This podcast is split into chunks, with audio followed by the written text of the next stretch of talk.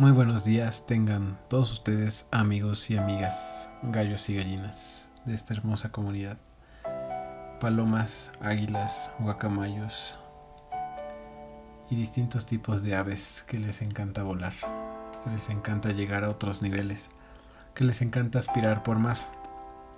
Les habla su amigo y su coach Juan Hernández, comenzando este bello podcast una vez más. Después de tanto que hemos caminado, después de tanto que hemos transcurrido, tantas experiencias, negocios, aventuras, libros, seminarios, capacitaciones y convenciones, pues aquí está su servidor de nuevo, comenzando una nueva historia, comenzando desde pasos tan firmes que jamás había tenido en mi vida, comenzando desde una certeza en mí mismo, en mi autoconcepto, que no sé ni de dónde llegó. Bueno, más o menos lo sé. Creo que llegó del COVID. Algo que pudimos aprender de este momento fue que para muchos representó una confrontación en muchos aspectos de su vida. Interesante que muchas familias que decían que se llevaban bien, muchas parejas que parecían perfectas a la hora de estarse viendo las caras todo el día, todos los días, no salieron adelante no encontraron solución y tuvieron que terminar, así como muchos negocios. Y otra cosa interesante que muchas otras familias que parecían no llevarse tan bien, después del COVID ahora se llevan mucho mejor. Estamos viviendo un mundo post pandemia y han pasado muchas cosas en la economía, en nuestras emociones, en nuestra forma de estudiar, en nuestra forma de aprender. Desde mi experiencia todo ha venido para bien y no tengo un guion, no tengo ahorita nada planeado. Simplemente quise abrir este podcast para hablar, para expresar mi ser desde un punto mucho más vulnerable, desde un punto donde realmente esté conectando con mi corazón y pues avisarte que vamos a tener muchísimo más contenido por aquí, que vamos a estar subiendo decretos, palabras, frases, podcasts de muchísimo valor esta vez no como una promesa, sino ya con un respaldo de todo lo que estamos haciendo, de todas las vidas que estamos tocando en todo México y de forma internacional también. La verdad es que esta crisis que llegó a ponerme entre la espada y la pared, si algo me enseñó es que puedo salir y puedo superar cualquier problema. Pero no solamente eso, porque no solamente se trata de mí, sino se trata de todos ustedes amigos y amigas que me escuchan que también se atreven a abrir su mente, abrir sus alas y abrir su visión, expander su criterio, expander su conciencia para poder llegar a otros niveles que jamás habíamos llegado. Estoy muy contento, estoy muy presionado, estoy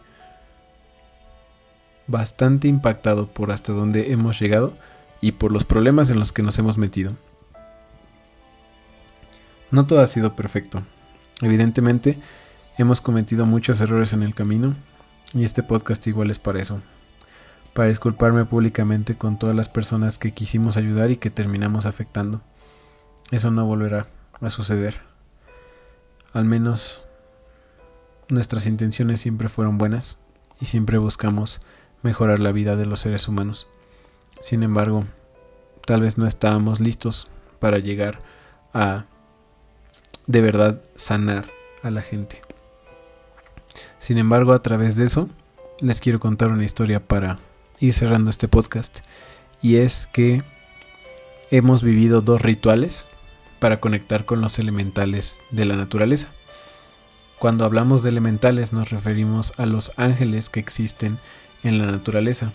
Así como todo tiene su oscuridad y su luz, también la naturaleza lo tiene. Bueno, si en algún momento quisieras aprender de eso, también te podemos enseñar. Ese es un curso de numerología que estamos tomando y que te puede llevar realmente a otro nivel de conexión espiritual. Pero bueno, yo llevo aproximadamente 15 clases con un maestro impresionante que algún día conocerás, ya que no puedo decir su nombre públicamente, pero es una persona impresionante. Este maestro nos ha llevado en distintas clases, en distintos sectores, en distintas partes de nosotros mismos y nos hemos ido conociendo cada vez más. En las últimas dos clases pudimos vivir dos rituales, uno con el fuego y otro con la tierra. Primero te platico el del fuego. Bastante interesante porque después de haber llegado de varios viajes me había perdido varias clases. Sin embargo, al momento de toparme con este maestro, otra vez me di cuenta de que la clase que seguía era una de rituales, no era una clase común de nada más sentarse y tomar nota. Era una clase en donde se iba a ver, pues, básicamente tú sabes qué tan fuerte eres, hasta que ser fuerte es la única opción que tienes. Y el fuego llegó a eso, ya que tuvimos que caminar sobre él. Y al momento de caminar sobre el fuego te puedo decir que incluso mi mano actualmente que está sosteniendo este micrófono está temblando del simple hecho de recordarlo. Es un miedo el que se le tiene a eso, que cuentan por ahí algunas lenguas que ni siquiera están en esta dimensión, que se abre y que se cierra, porque nadie ha podido ver jamás desde un microscopio qué es lo que hay en el fuego, qué partículas tiene. Simplemente está y se abre y se cierra y se abre y se cierra.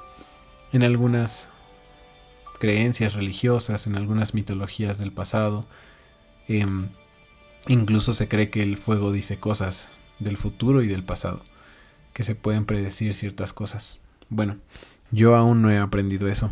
Estoy por comprar el libro, pero será en algún momento. El tema es que cuando me acerqué y vi el fuego y que tenía que caminar sobre él, yo por dentro decía, va a ser fácil. Pero al momento en que pones un pie ahí, de verdad que tu ser, tu cabeza y tu cuerpo se ponen en duda. Y con eso quiero justamente comenzar, porque de hecho con eso comenzó este podcast, con la pregunta de ¿Qué, tan intensamente deseas tu sueño? ¿Qué tan intenso es tu deseo por tu sueño? ¿Qué tan intenso es tu deseo por crecimiento? ¿Qué tan intenso es tu deseo por la riqueza? ¿Qué tan intenso es tu deseo por una familia bonita y bien cuidada? ¿Qué tan intenso es tu deseo por defender a Dios? ¿Qué tan intenso es tu deseo por defender tu negocio? ¿Qué tan intenso es tu deseo por cuidar a tu familia? no se trata solamente del deseo, sino se trata de la intensidad del deseo. De hecho, creo que ya encontré el título de este podcast. ¿Cuál es la intensidad de tu deseo? Es una pregunta bastante interesante, ya que si te preguntan del 1 al 100, tú puedes contestar 100, sin problema. Pero al momento de que te digan, ok, si tienes una intensidad y un compromiso nivel 100, requieres caminar sobre fuego ahí es en donde no todos la tienen y se dan cuenta de que era un 90, de que era un 80, de que era un 70 o de que incluso era menos de 20% su compromiso. Yo te puedo decir que gracias a Dios mi compromiso ha sido de 100, solamente que mi claridad no era de 100. Hoy veo todo mucho más claro. Veo mi servicio como toca corazones, veo como le quito el estrés a las personas a través de las sesiones de ángeles. Veo como le quito la ansiedad a las personas a través de las sesiones de Access Consciousness. Veo cómo traigo presente a los seres humanos a través de la conexión con su espiritualidad en los animales de poder. Y veo cómo puedo guiar a la gente a altos resultados, a una vida de su máximo potencial a través del coaching. Esos son mis cuatro servicios. Distintas empresas, distintas personas, distintos humanos, que me daba, no sé por qué, tanta pena promover. Que no me creía merecedor de clientes de este tipo. No me creía digno de poder guiar a la gente en su camino espiritual, en su camino mental, en su camino con su familia. Y al caminar sobre ese fuego, te puedo asegurar que el compromiso que establecí contigo mismo, conmigo mismo, fue muy grande. Y pues obviamente también contigo que me escuchas, porque todo mi contenido empezó a ser mucho más orientado a servir, a servir. He estado últimamente muy presionado. Y unos amigos y yo que también hemos estado presionados, me acuerdo que dijeron, es que hay que buscar dinero hasta abajo de las piedras. Y yo al momento, por inercia, lo seguí. Sin embargo, después reflexionando correctamente, dije, a pesar de lo presionado que lleguemos a estar, no hay que buscar dinero hasta debajo de las piedras. Ahora creo que lo estoy entendiendo después de meses.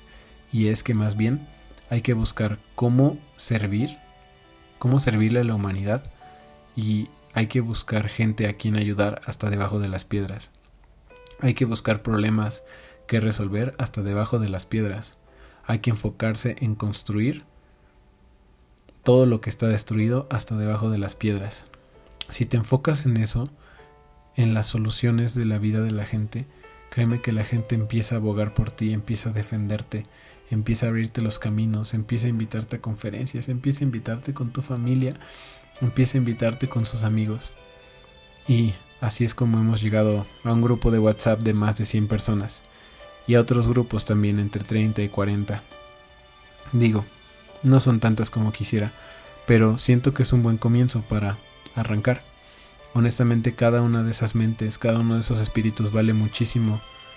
Para mí, su mera presencia, el hecho de que contesten en el grupo, el hecho de que le den un corazoncito, el hecho de que se conecten a las 7.30 de la mañana para escuchar mis locuras en los lives, se me hace algo de otro nivel que no había podido vivir nunca en esta vida. Sin embargo, ahorita lo estoy viviendo y se me hace una completa bendición. Mi intensidad de mi deseo subió muchísimo con el fuego. ¿Y luego? ¿Qué pasó?